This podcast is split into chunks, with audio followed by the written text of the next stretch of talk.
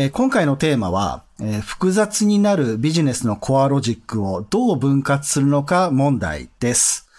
えー、まあ皆さんどの会社でも経験されていると思いますが、あ特にビジネスの中心部分ってこういろんなロジックが集まってきて、サービスが成長するとどんどんどんどん複雑になっていきますよね。でもこれをやっぱりソフトウェアの設計的に分割してシンプルに保つっていうのは、まあ普遍的な問題だったりもするわけです。こういうところに、まあエンジニアリングマネージャーとして、どんな観点を持ってアプローチしていくのかっていうところも大事だったりすると思います。まあ今日はこういったお話と、あとまあビジネスス観点のところも、え少し聞いていきたいなと思っております。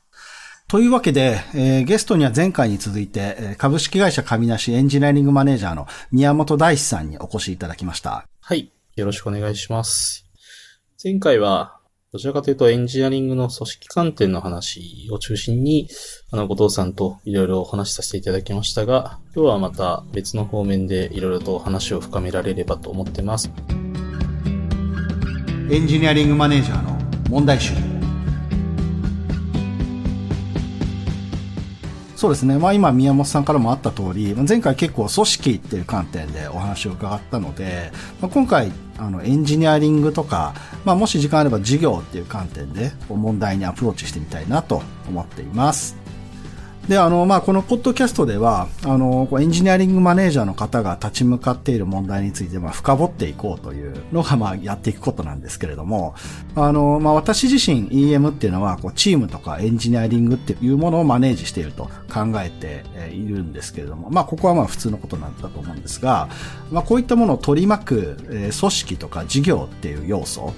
こういったものをこう日々の仕事とは少し違う観点で問題を見るための道具として使うことで、えー、まあエンジニアリングマネージャーがこう成果を最大化するためのこう問題を解き明かすっていうことができるんじゃないのかなと考えてるんですね。なのであの、このポッドキャストではそういったこう、ちょっと違った観点で問題に対してこうアプローチしていくってことをやっております。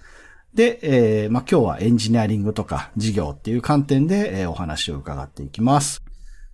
で、まあ、エンジニアリングのところ、早速なんですが、あの、前回も出ました、その、組織がスケールしていくときのチームを分割するっていうところに関連して、えー、まあ、ソフトウェアの方も分割するんだよっていう、まあ、お話をされて、えー、いたと思います。まあ、それができると、こう、理想だよねっていうのは僕も重々知っておりますが、まあ、なかなかやっぱりソフトウェアを、こう、最初一つだったものを分解するのって、一般的に難しいんですよね。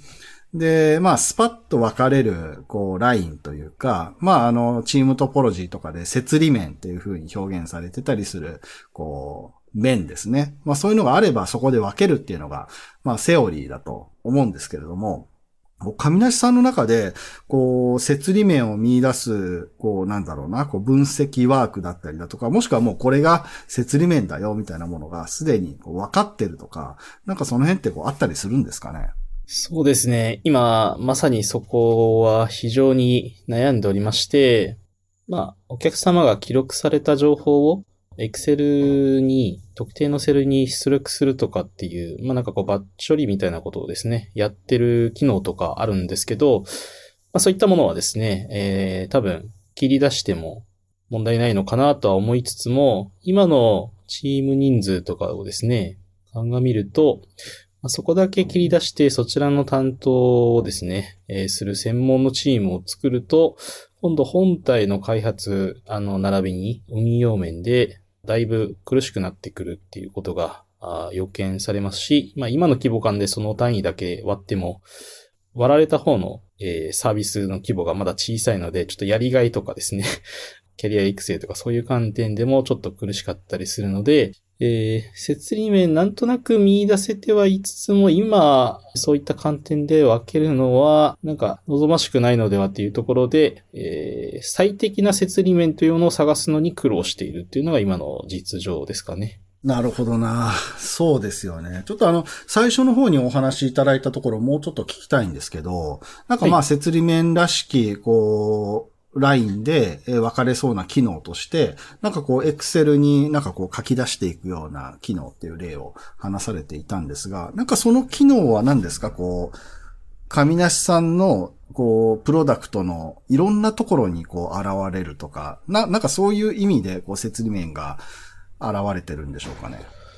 ああ、そこは明確に、なんでしょう、いろんなところに現れるというよりは、お客様が記録したものをインプットに、えっ、と、エクセルに吐き出してっていうところなので、なんて言うんでしょう。いろんなところには現れないっていうのも、立ち位置としてはある機能なので、まあ、分けやすいっていうのはあるかなと思いますね。なんか共通ライブラリ的な機能とかそういうことなんですかね。なんて言うんでしょう。あの、我々のお客様、最終的にその現場で、例えば、あの、チェックリストみたいなもので、動作されてる機械が正常に動いてるかどうかチェックして、そのチェックした内容を、まあ、まとめて報告書みたいなのを作成されたりするケースがありまして、まあそういう時に大体 Excel を使われますと。で、そのインプットデータをですね、直接 Excel に吐き出した状態で、まあ、あの報告作業の準備をだいぶ軽微にできるような、なんかこの Excel 変換機能みたいなものがあるんですけど、なんか共通ライブラリーというよりは、あの、それ専用のそういう機能だったりしますかね。そうか、そうか。あの、比較的まあ、じゃあ、あの、本体の業務とは切り離して、えー、うん、考えることができる機能っていう感じなんですかね。そうです、そうです。はい。うん。そうです。そうか、そうか。確かにそれはなんか分離はできそうですね。うん。そうですね。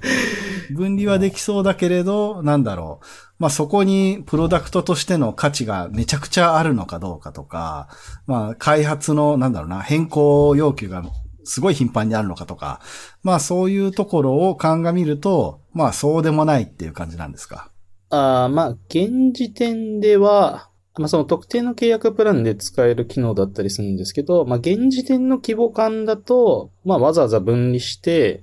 例えば適切な時間でちゃんと Excel に変換されるように動かさなきゃいけないみたいな、ちょっとエンジニアリング的にはあの多分大量のデータのハンドリングってだいぶ難問だと思うんですけど、まだそこまでのあの規模感にその単体の機能だけでは至ってないので、うん、今その分けたとしても、ちょっとあの、えっと専用のチームを作るまでの形にはまあななりにくい、まあ多分だいぶ過剰なチームスタイルになってしまいそうかなっていう、そんなイメージですかね。うんうんなるほど。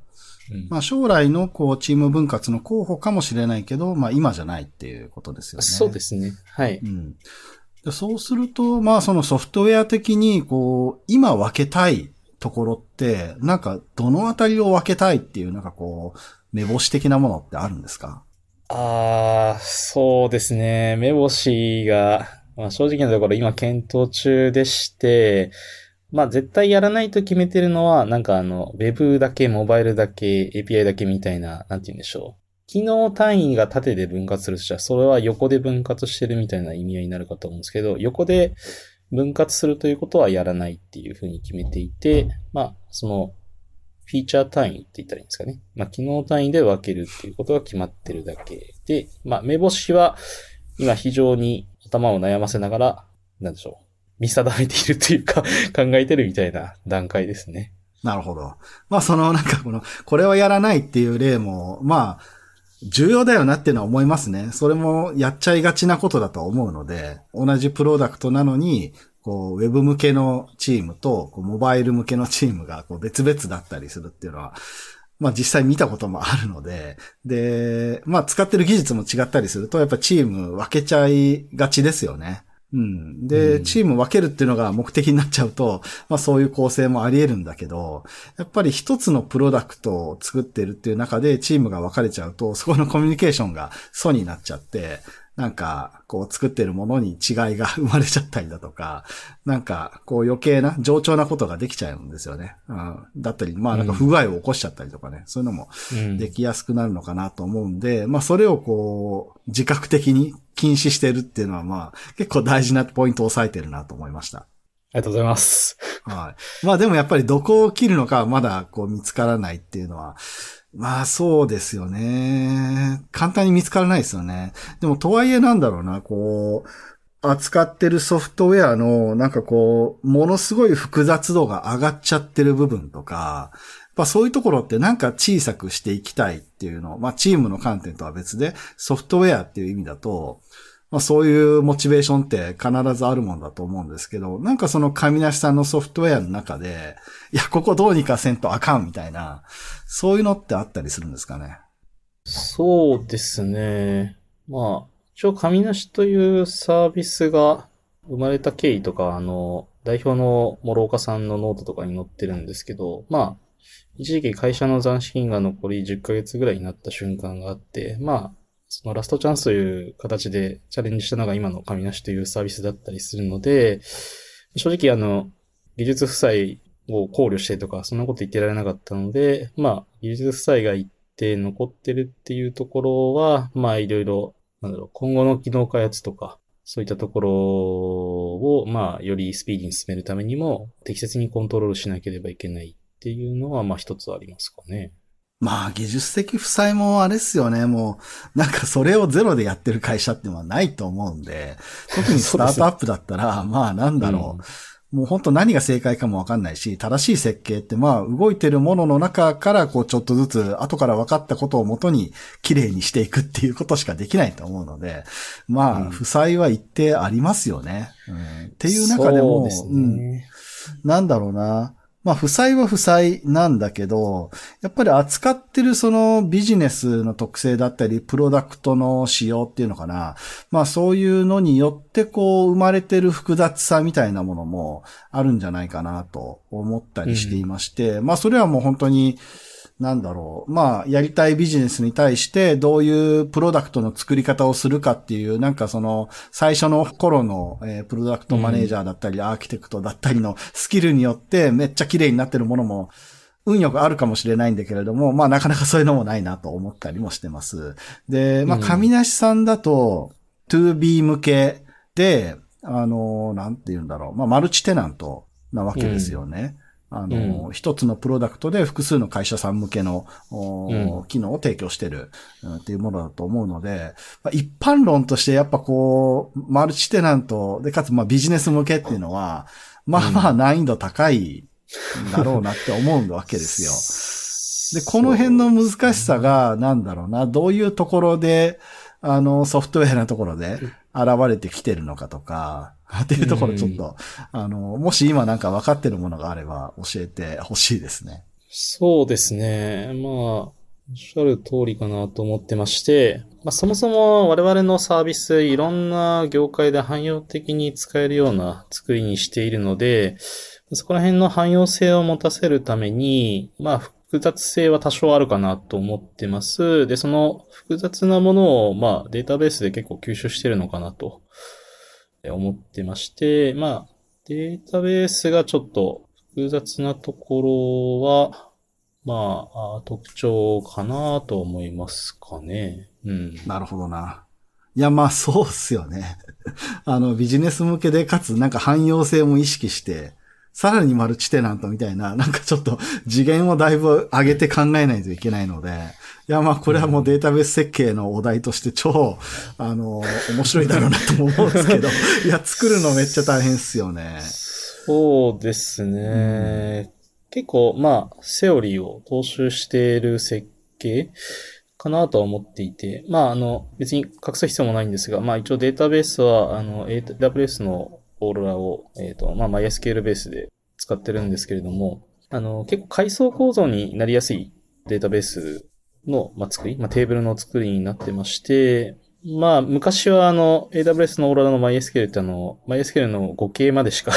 カバーしてなかったので、あの、MySQL の 8K から使えそうな機能が使えなかったので、ちょっとテーブルの設計もそれによって、まあ大体、オライリーさんの SQL アンチパターンとかだと、なんか内部ツリーっていう項目で、あの、階層構造の設計に関して あの、アンチパターンにならないようなこ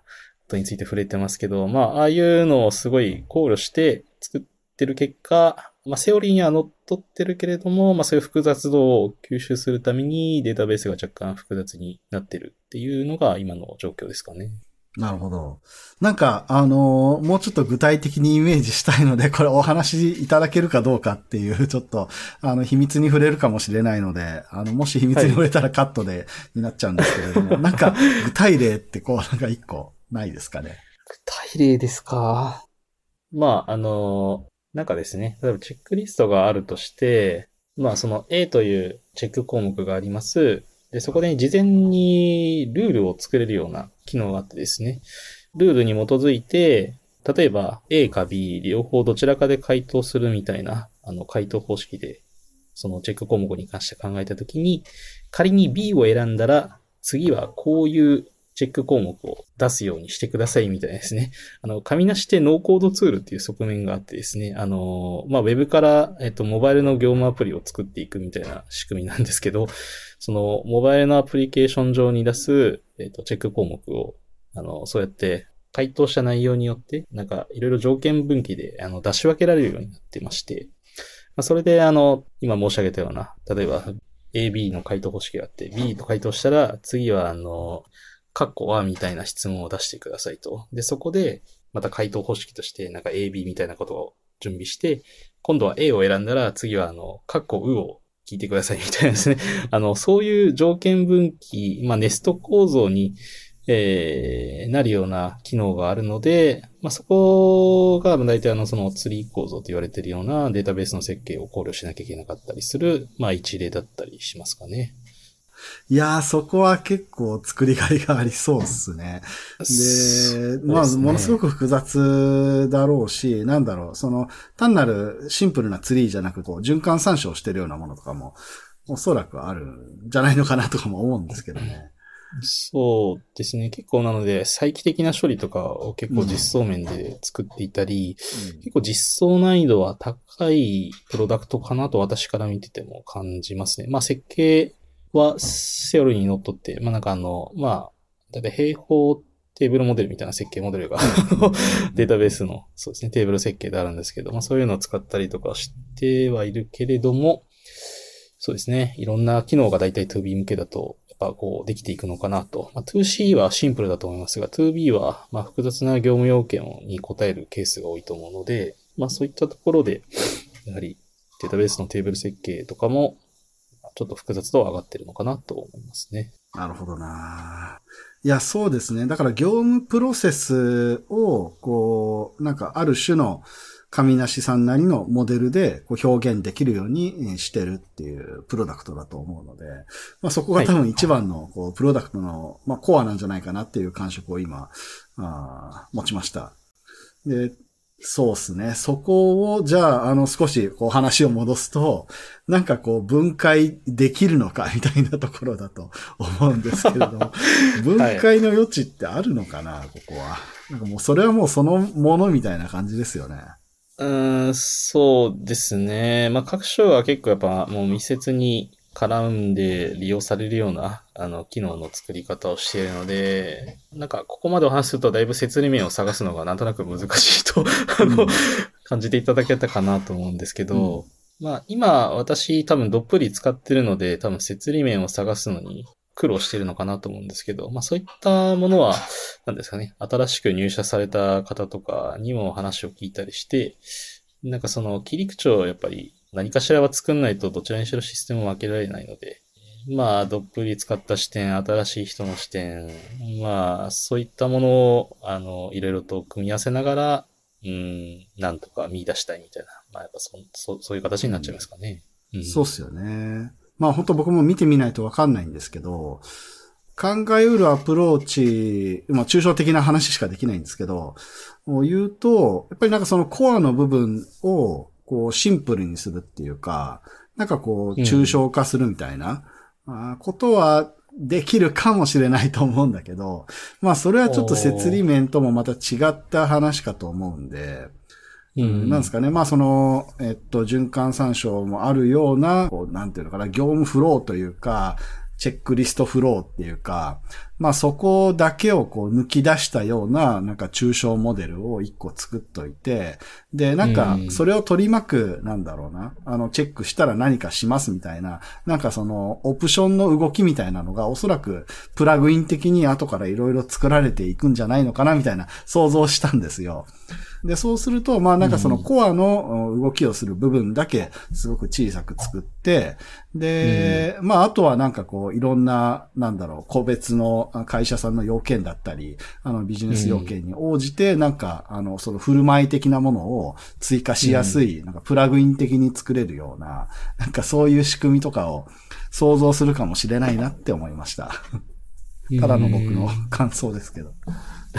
いやいや、ありがとうございます。参考に当然させていただきます。そうですね。設理面みたいな感じではないですね、でもね。うん。なんか、それ自体を切るみたいなのはちょっと思いつかないですね。まあでもあの、そうですね。ちょっといろいろお話を聞かせていただいて、まあ基本的にそのソフトウェアを何らかの形でこう分割していくっていう、まあテーマだけを今お話ししたんですけど、まあ難しいっすよねっていう回答以外ないのかなっていうところで、まあいろいろその過去からなんかこう分析アプローチとか研究されてきてるところはあるので、まあやれることはあるんでしょうけれども、でもやっぱりなんかこうコア中のコアの部分をこう、どんどん複雑になっていくのをどう抑え込むかっていうのは、まあ一番難しい問題だと思うし、うん、なんか簡単に切って、あの、済むもんでもないなというのは、まあ間違いじゃないとは思いますね。うん、そうですね。うん、あの、結局、なんでしょうね。あの、不可逆な意思決定といいますか、一度決めて進み始めると、まあ、戻ったらもう大変なことにやっぱりなっててしまうかなと思うので、そこら辺のやっぱこう、えっと、意思決定みたいなところとかはやっぱどうしても慎重にやっぱならざるを得ないかなと、まあ私も思ってますし、また CTO もそう思ってるっていう感じですね。なんかあの、今おっしゃられたのですごい大事だなと思ったので、あの、強調しておきたいんですけれども、やっぱその、意思決定の中にこう戻せるものと戻せないものがあって、まあ戻すのがすごい大変とかね、あの、いうものがあって、やっぱその不可逆的な意思決定っていうのはより慎重になるべきなんですよね。このマネージャーとしては。だから、まあそういう意思決定をするならいろいろこう、なんか小さなトライアルを重ねてエビデンスを積み重ねたりだとか、うん、まあなんか、こう失敗しない形っていうのをちゃんと整えてからやるっていうか、まあできるだけそういう意思決定しないように持っていくっていうのがまあ、あれですかね、こう、セオリーというかうん。いうことだと思いますよね。そうですね。そういう意思決定にならない状況に、まあ、持っていけるのが多分一番いいですよね。ですよね。うん。うん。なんかマネージャーとしていい教訓っていうのも得られました。ありがとうございます。で、今、あの、エンジニアリング観点、まあ、その一つの観点、あの、分割っていうところしかお話できてないんですが、まあ、ここ話し出すとキリもなさそうなんで、ちょっと一旦ここまでに留めて、またちょっと違う観点っていうことで、あの、まあ、事業っていうものをちょっと取り上げて、ここもさらっと伺いたいなと思ってます。はい。で、まあ、これまただいぶ目線が変わるんですけれども、まあ、そもそもこの神梨さんの中で、まあ、神梨という事業っていうものですね。例えばですね、あの、エンジニアっていう立場から見たときに、この事業っていうのは結構こう近い距離感で行われているものなのか、それともなんかすごい隔離された感じなのかでいうと、どっちなんでしょうかね。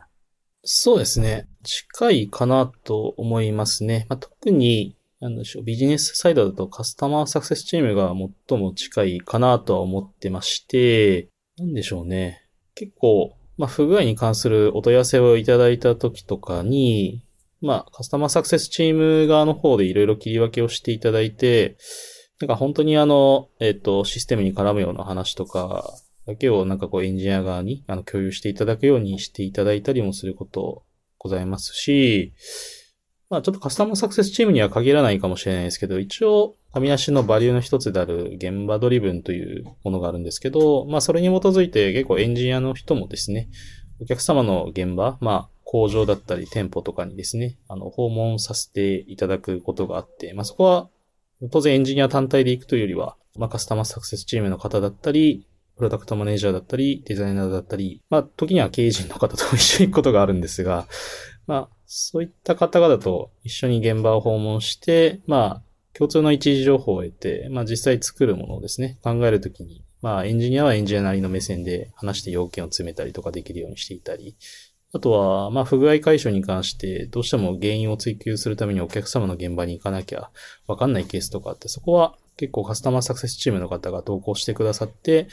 えー、いろいろとその原因の追求にあたってご協力いただいたりとか、まあ、そういったことを結構やっているような会社なので、まあ、かなり近しいところにいらっしゃるのかなと思っております。なるほど、ありがとうございます。いい感じですね。あの、今伺った感じだと、あの、まあ、エンジニアたちが、あまあ、ビジネス、事業というか、まあ、現場っていうところにすごい近い位置で仕事をしていて、まあ、なんかその、実際のお客様がどんな問題に直面しているのかとか、あの、自分たちのプロダクトを使って、あの、まあ、問題解決してたり困ってたりっていうところがあると思うんですが、まあ、そういった情報もエンジニアたちが、こう、ダイレクトに持つことによって、こう、まあ、エンジニアたちの、こう、働き方というか、まあ、あの、生産性だったり、あの、出せる成果っていうのも、まあ、こう、結果的に良くなる、みたいな、まあ、そういうふうに考えてらっしゃるっていうことなのかなと思いました。あの、現場ドリブンっていうことも、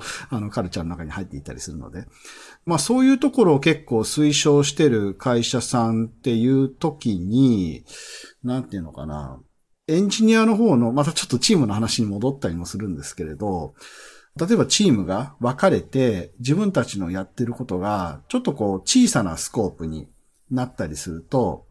まあそのゆくゆくはそのチームの人たちの知識が、ちょっとそうなるかどうかわかんないんだけど、えー、なんかちょっとこう閉じた小さな知識っていうところにだんだんとこう落ち着いていくんじゃないのかなっていうか、まあそれが一般的な流れかなと思うんですよね。認知負荷を下げるとかそういうことやっていったらまあそうなると思うので。で、そうなった時のチームって、なんかこう、じゃあ現場のお客さんとかと話に行った時に、なんかこう話がずれちゃったりだとか、そういうことが起こっちゃうんじゃないのかなっていうことも思うわけですよ。で、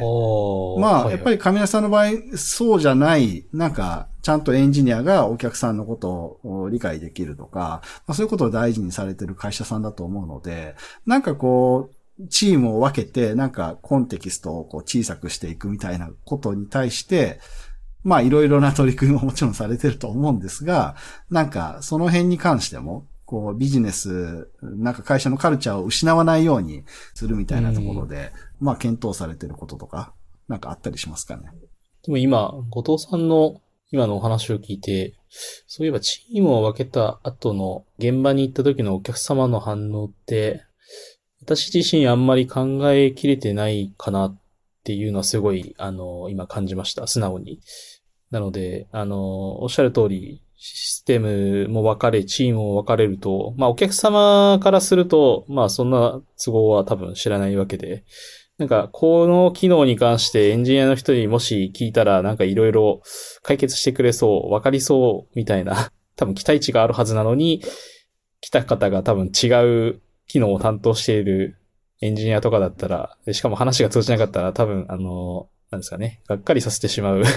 リスクが正直あるのかなと思うので、まあ、チームは分かれど、一通りの機能をやっぱこうエンジニアもある程度理解している状況というのはやっぱこう、えー、なんか仕組みで達成できるようにするっていうのもちょっと一つの視点として持たなきゃいけないなっていうのは今改めて感じたので、ちょっとそこは、はい、あの、検討材料に加えていきたいなと思っております。うんうん。そうですよね。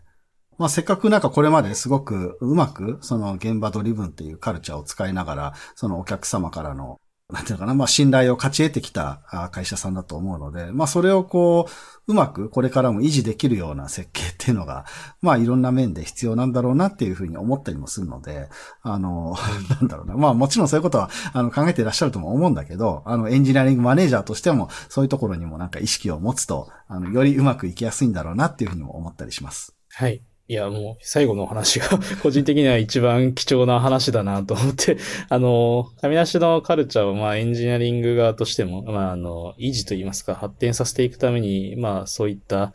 目線がちょっと、そうですね、検討材料の中に不足していたので、まあ、今後に活かしていきたいと思います。ありがとうございます。宮本さん、今回もありがとうございました。まあ、宮本さんからこの2回にわたって、あの、いろいろ、あの、お話しさせていただいたんですけれども、なんかご感想などあれば一言伺えるでしょうか？はい。貴重な初回ゲストに呼んでいただいて、あの、非常にありがたいなと思っております。まあ、2回にわたって、後藤さんとお話しさせていただいて、考えていたりすることとか、まあ、その意思決定慎重になっているところが、まあ、客観的な目線で見ても、なんていうんですかね、動き方として、まあ、特にえっ、ー、と、ネガティブな要素があるのかとか、あそもそも慎重になりすぎてないかとか、まあそういったところがないっていうのをですね、まあ伺えたのは良かったなと思っておりますし、まあ2回目の最後の方で、あのチームが分かれた後、まあ分かれたチームでなんでしょうね、あの、神梨の、まあ、カルチャー、バリューを、まあ、維持できるような仕組みなどを考えてますかっていう、なんかすごいクリティカルな質問をいただけたので、まあ、そこを、まあ、あの、今後の検討材料として活かせるという具体的な、あの、まあ、収穫というと失礼ですけども、そういったお話もいただけたので、あの、まあ、非常に貴重な機会だったなと思っております。お呼びいただいて誠にありがとうございました。ありがとうございました。では、宮本さんまたお待ちしております。